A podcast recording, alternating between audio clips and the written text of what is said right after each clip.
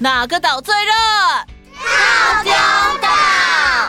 嗨，我是小艺，欢迎来到童话套丁岛，一起从童话故事里发掘生活中的各种小知识吧。我们都在套丁岛更新哦。各位岛民们好，饺子姐姐。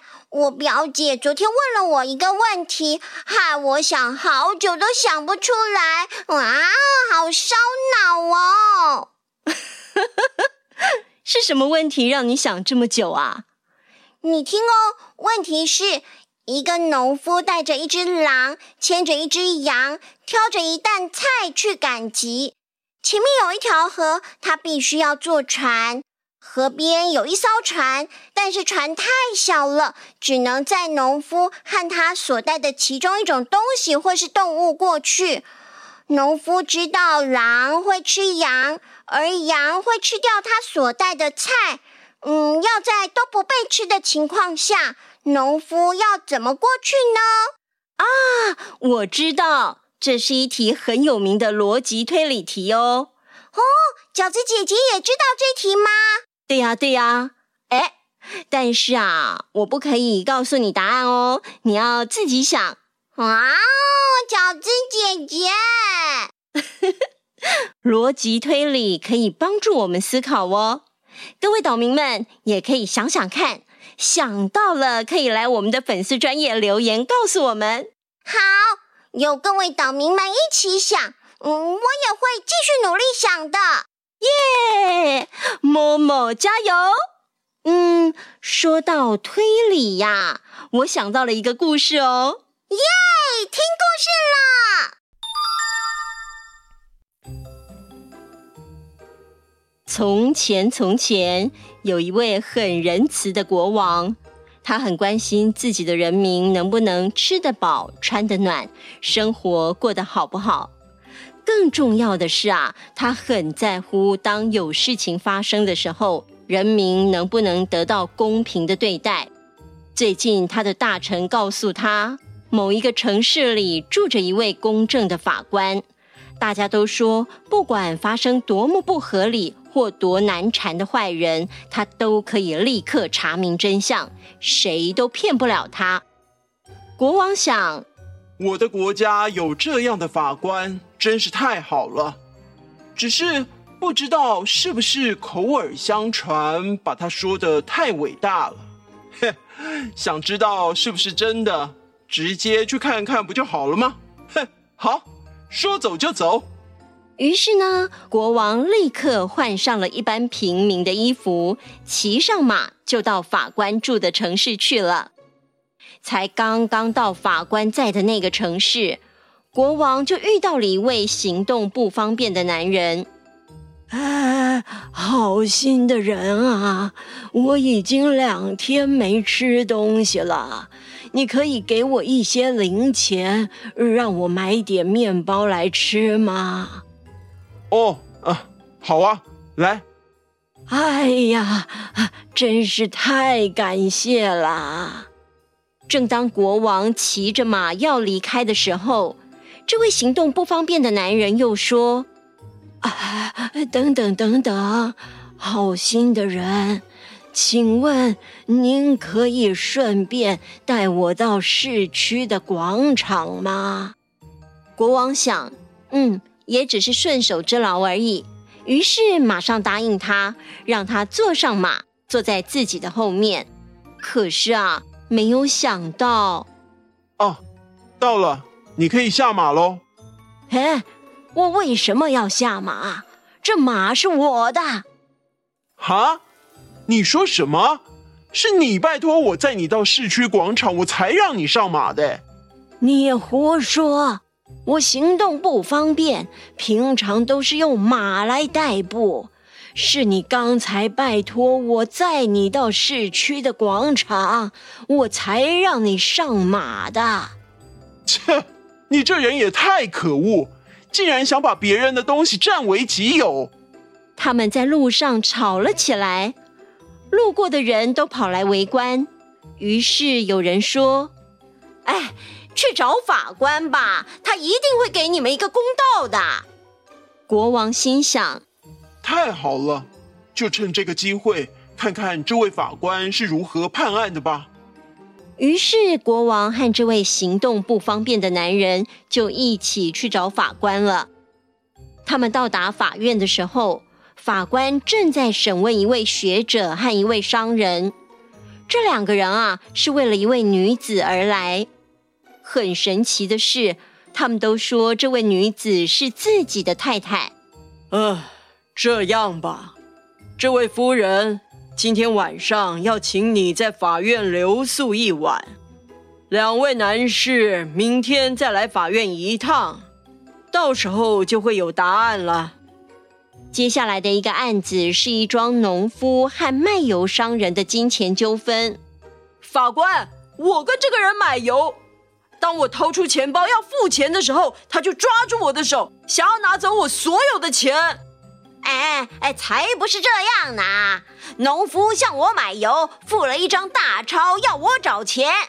正当我掏出零钱放在椅子上的时候，他突然一把拿走我所有的钱，转身就想逃。是我眼明手快，抓住了他的手，才没让他逃掉。法官想了一下，说：“好吧，你们先把钱留下来。”明天再来拿回去，到时候就会有答案了。接下来轮到国王他们了。国王说出发生的事，但是行动不方便的男人却说：“法官，他说的都不是真的。我碰到他的时候，他说他刚到这个城市，想要去市区广场。”问我方不方便载他一程？我想，反正骑马很快，于是我就答应他，让他坐在我的后面。可是到了之后，他却不肯下来，还说马是他的。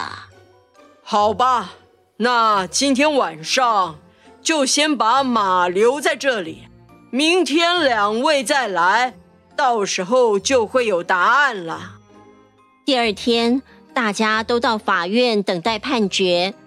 第一个判决是法官让学者带走妻子，而商人则被罚拘役两个礼拜。第二个判决，法官把钱判归给农夫，判定油商需要劳动服务一个礼拜。接下来轮到国王的案子了。法官轮流带两个人到马厩，要他们在二十一匹马当中指认出自己的马。结果啊，两个人都正确的指认出来了。但是最后法官判定让国王把马带走，判罚行动不方便的男人打扫街道二十天。这个时候，国王提出了疑问：“敬爱的法官，请问？”您为什么会有这样的判决呢？哦，你不满意我的判决吗？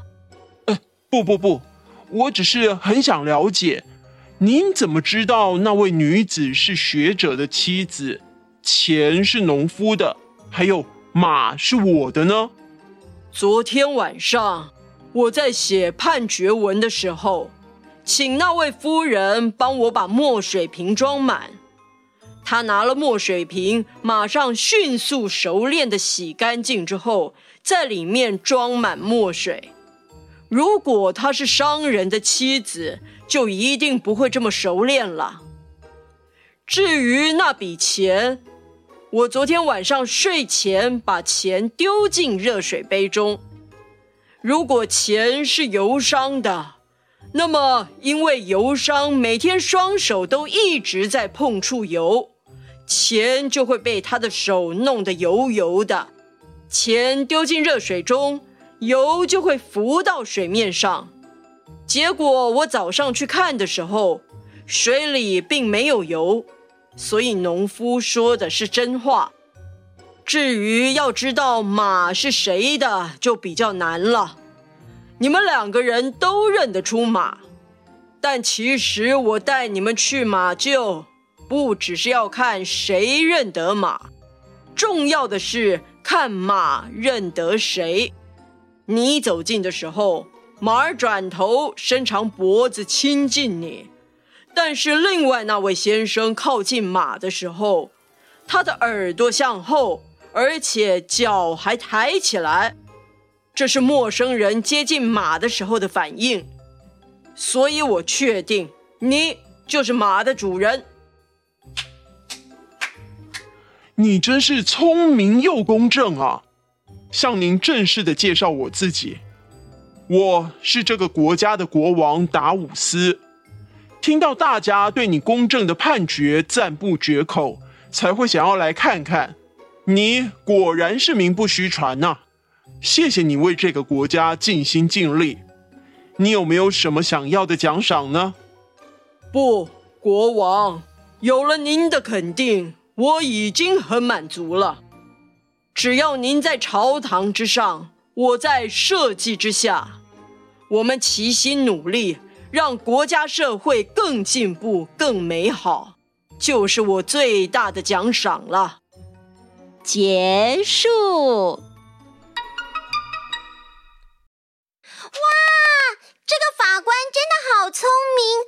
的推理能力好强哦！啊，原来推理是可以用在日常生活上的。当然啊。对了对了，饺子姐姐，我有问题。某某，请问，故事里那个名不什么什么船，呃，是什么？不要放在船上吗？哈？哦，你是说名不虚传呐？啊，啊，不是坐船的船，是传递、相传的传哦。哦，名不虚传的名是名气的意思。虚是不真实的意思，整句是说传出的名声与实际相符，不是虚假的。另外一句同样意思的成语是名实相符。哦，原来如此。嘿，那我要来造个句。耶，好哦，好哦。我们不是在粉丝专业公开我们的 IP 图像吗？对呀，对呀，受到热烈回响哎！谢谢各位粉丝的喜爱。对对对，谢谢大家。我要造的句子就是：大家一直都觉得 Friday 好可爱，看到它之后，果然是名不虚传，真的好可爱。我也真的觉得好可爱。那请大家多多支持和爱护我们哦。耶！要爱我们哦。那我们今天的故事就先到这里喽，我们下次见，次见拜拜。Hello，大家好啊！在这礼拜的午安点点名开始之前，先跟大家补充一个台湾黑熊的知识。在上礼拜的故事里，有说到遇到熊的时候可以装死。不过，如果在台湾的山里面遇到黑熊的话，不管是爬树或是装死都不对哦。因为台湾黑熊很会爬树，也不介意吃死掉的动物。黑熊一般不会主动攻击人，所以千万不要惊声尖叫或是做出很夸大的行为刺激到它们。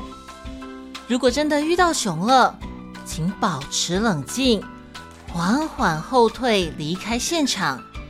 不过呢，黑熊是很难看到的，看到的话，它也不会主动攻击人，所以大家在山林活动的时候也不用太过担心。这礼拜有谁来参加五万点点名的活动呢？有轩颖、恩琪、恩玲、逸轩、博焕、东怡、维凯、雨欣、冠瑞、浩宇、韦颖。